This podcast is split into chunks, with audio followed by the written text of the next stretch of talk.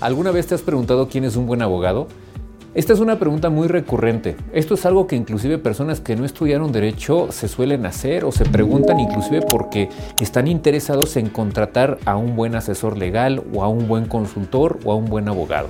En el video de hoy te voy a explicar de manera muy, muy sucinta, muy resumida, quién es un buen abogado. El comentario de hoy te quiero decir como siempre que lo he entendido a lo largo de mi trayectoria académica y de mi trayectoria profesional. El primer punto que hay que entender para saber quién es un buen abogado es que hay que hacernos preguntas, hay que hacernos cuestionamientos, porque podrías tú decir, ¿es buen abogado acaso el que se sabe las leyes, el que se sabe los artículos, el que se sabe disposiciones de carácter general, por ejemplo, para el sector financiero, el que trae aquí la ley y se sabe los artículos y las, las jurisprudencias, inclusive precedentes? ¿Es buen abogado? Segunda pregunta, aquel que, por ejemplo, pasa un examen de notario o pasa un examen de corredor público. Hay que tomar en cuenta que para este tipo de procedimientos, para este tipo de evaluaciones de notarios, de corredores públicos, es un caso en concreto y dependen de muchos factores circunstanciales y de las preguntas que hagan los sinodales. Entonces, esa es una pregunta que queda en el aire sin mencionar el tipo de examen que realizan este tipo de personas, en donde bien podríamos concluir que el hecho de que alguien traiga conceptos aquí no quiere decir que cumpla con las características de un buen abogado. De pronto ese sistema arcaico para hacer notarios y corredores me sirva para determinar quién tiene conocimientos abstractos del derecho y algo de experiencia, desde luego pero no me dice y es muy distinto a ser buen abogado. Otra pregunta podría ser, ¿es buen abogado aquel que nunca ha perdido eh, en los juicios en los que postula y, y las partes litigan?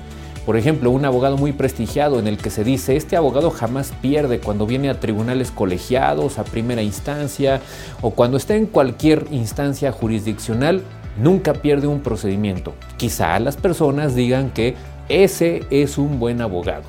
Y lo cierto es que en realidad hay que hacer una especie de conjunción de todas estas preguntas, porque el buen abogado cumple con las características que ya hemos dicho. Por ejemplo, es el que sí se sabe disposiciones legales y las sabe interpretar además.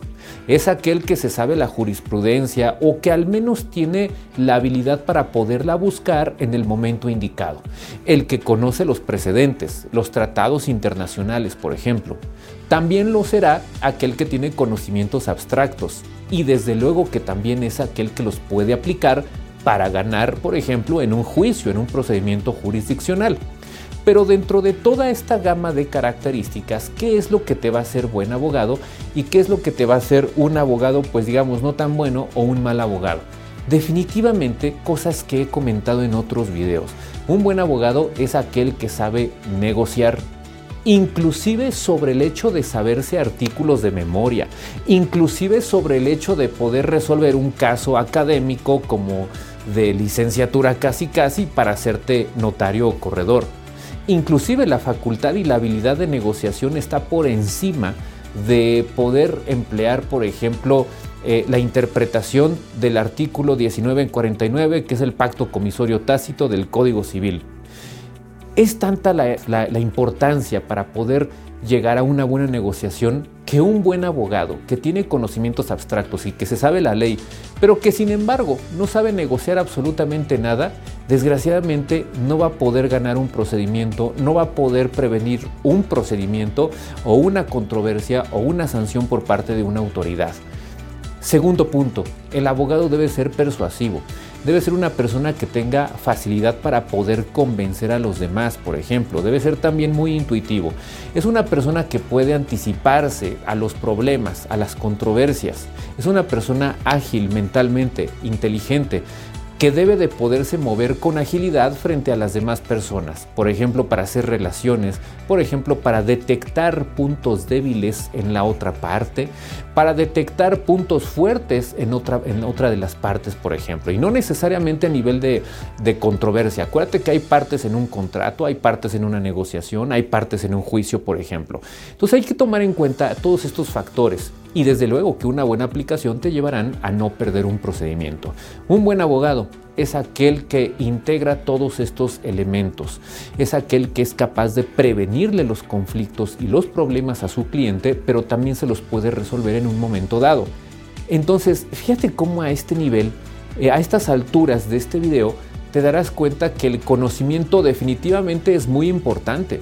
Definitivamente el conocimiento es algo que jamás puedes dejar de lado. Pero también es muy cierto que ese conocimiento técnico no te va a servir de nada si no sales al mundo exterior.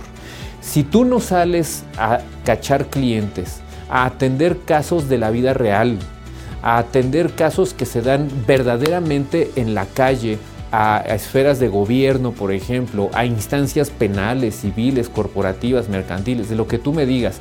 Y si desgraciadamente tú solamente te quedas encerrado en el ámbito, por ejemplo, puramente civil, puramente notarial, puramente mercantil, puramente, por ejemplo, en materia inmobiliaria, desgraciadamente eso va a mermar tus facultades y tus capacidades como abogado. Por eso te digo que el buen abogado es el que integra todo esto, toda esta gama de elementos. Y adicionalmente y por último, un buen abogado es aquel que sabiendo interpretar todas estas cuestiones, además se empapa de otras disciplinas, como por ejemplo la ciencia política, porque esto permite que un abogado conozca, por ejemplo, el entorno cuando hay que negociar, imagínate, con un cliente políticamente expuesto.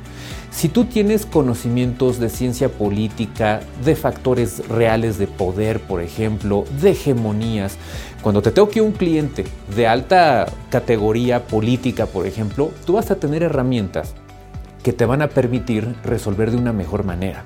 Me han tocado casos en los que el derecho se vuelve un inciso B y el inciso A son habilidades de habla, de negociación, de tacto, de cercanía con el cliente y con sus allegados, por ejemplo. Y esto podrá parecerte increíble porque dirás, si eres abogado, pues todo el tiempo aplicas el derecho, pero te quiero decir que esto no es así. El derecho a veces se vuelve un inciso B en la labor diaria del abogado. Por ejemplo, imagínate cuando tengas un cliente que, que, tú estás leyendo su lenguaje corporal. Imagínate que quieres detectar si ese cliente te está mintiendo o no te está mintiendo, para favorecerlo o para que él se perjudique solo. Desde luego que tendrás que tener conocimientos básicos de psicología, de imagen, de lenguaje corporal.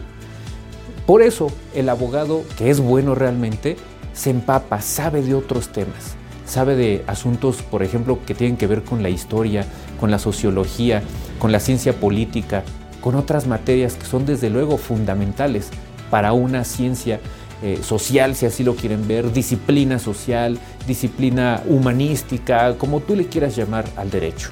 Espero que este video te haya servido y espero que este video sea de orientación para poder determinar quién es un buen abogado. Recuerda que no hay una sola característica para poder determinar quién es un buen abogado o quién es un buen licenciado en derecho. Nos vemos en una nueva transmisión.